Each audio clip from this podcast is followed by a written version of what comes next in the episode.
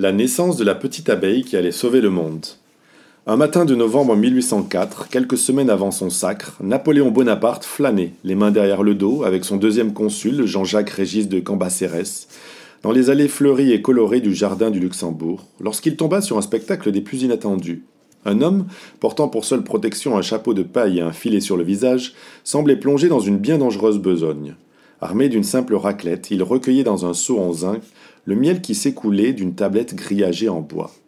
Au-dessus de lui flottait un épais et menaçant nuage d'abeilles. Mais lui continuait d'œuvrer dans la plus grande indifférence, étranger à leur danse guerrière. L'abeille, dit le conseiller en indiquant de son doigt à l'ongle verni la ruche qui s'élevait à quelques mètres en bordure du chemin. Quoi Quoi l'abeille Vous me demandiez quel animal, avec l'aigle, pourrait bien aller sur vos armoiries. Je vous réponds l'abeille, sire. C'est l'un des plus anciens emblèmes des souverains de France. L'abeille, répéta Napoléon sans savoir s'il devait prendre cela pour une insulte ou une énième fantaisie de son ami.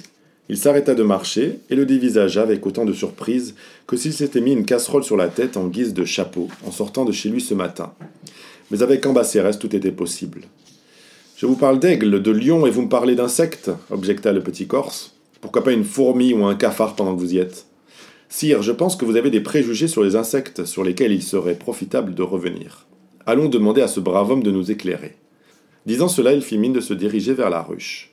Le futur empereur le retint par le bras. Vous n'y songez point, malheureux. Qu'arriverait-il si l'une d'entre elles vous piquait Oh, une petite égratignure, répondit l'autre en souriant.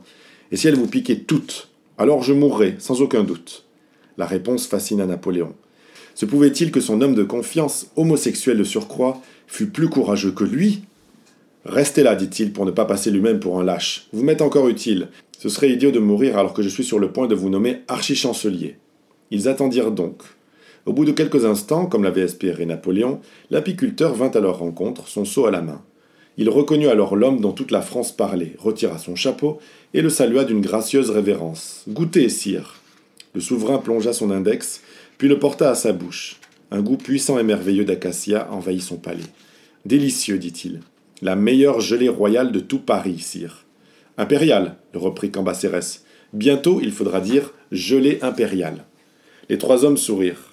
Dites, mon brave, quel est donc votre secret pour que ces terribles bêtes ne vous piquent point? On ne mord point la main de celui qui vous nourrit, répondit l'apiculteur avant de souffler sur son épaule pour éloigner une abeille. Fournissez-leur une jolie maisonnée, bien équipée, et un jardin luxuriant, même en hiver, et vous pourrez sans danger les chahuter sans que jamais elles usent de leur redoutable aiguillon contre vous. Hum, leur redoutable aiguillon, répéta Napoléon pensif, à la fois si inoffensive et mortelle. Mon ami me conseille de prendre cet insecte pour symbole impérial sur mes armoiries. Quel est votre avis à ce sujet? Que votre ami est un homme de goût, sire.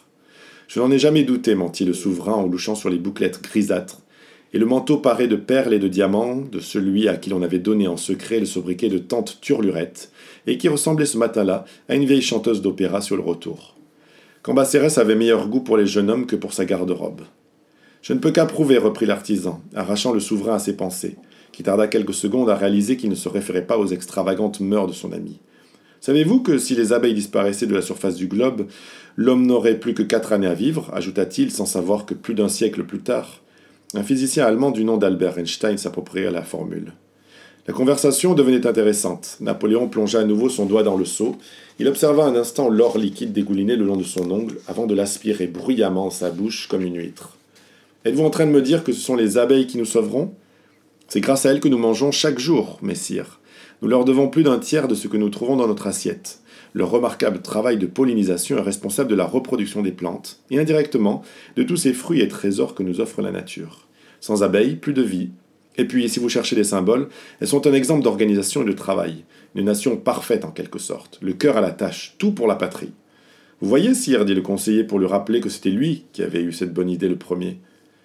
Leur système de communication est bien plus évolué que le nôtre. Une abeille butineuse peut indiquer aux autres, au mètre près, le lieu où elle a trouvé la fleur que toutes devront rejoindre. Un mètre Ce n'est pas une marche un peu grande demanda le futur empereur. Toute proportion gardée pour une abeille, j'entends. Sire, s'il n'était point tombé sur l'Amérique, Christophe Colomb serait toujours en train de pagayer à l'heure qu'il est dans l'océan Atlantique en espérant y trouver les Indes. Un mètre, c'est peu, même pour une abeille. Les trois hommes sourirent à nouveau, Cambacérès fut le premier à briser le silence. Si mes souvenirs d'écolier sont bons, la reine conçoit les œufs toute seule, sans l'intervention d'un mâle, n'est-ce pas? C'est exact, la ruche compte près de 50 000 individus, tous issus d'une seule et même femelle, la reine. Le mâle de l'abeille, que l'on appelle faux bourdon, est un peu le paria de cette société féminine. Comme il ne participe point aux tâches quotidiennes, il est considéré comme un parasite, il a la vie dure. Je comprends maintenant pourquoi on dit avoir le bourdon, plaisanta le futur empereur. C'est en quelque sorte une société parfaite, sans homme, conclut Cambacérès, qui rêvait justement du contraire. Bien, ce fut une délicieuse conversation, reprit le souverain, mettant ainsi un terme à l'entretien. Merci pour ces précieuses connaissances. Et il reprit sa promenade, main dans le dos, aux côtés de son deuxième consul qui souriait, se pavanant sous les cordons et autres freluches dont il était chamarré. Il n'avait pas parcouru dix mètres que l'apiculteur courait à leur rencontre. Sire, les Égyptiens s'exclama-t-il tout en reprenant sa respiration. Les Égyptiens où ça, les Égyptiens? demanda le petit corps sur la défensive. Il se retourna, craignant que ses adversaires de la campagne d'Égypte ne les poursuivaient jusque Paris. Mais derrière lui, à distance, avançait sa garde, impassible. Pas de momie en bandelette en vue. J'ai oublié de vous dire, reprit l'homme. Les Égyptiens pratiquaient déjà l'apiculture au temps des pharaons. On retrouve d'ailleurs l'abeille dans leurs hiéroglyphes. Eh bien Eh bien, sire, vous qui cherchez des symboles, l'abeille était pour les Égyptiens signe d'immortalité et de résurrection.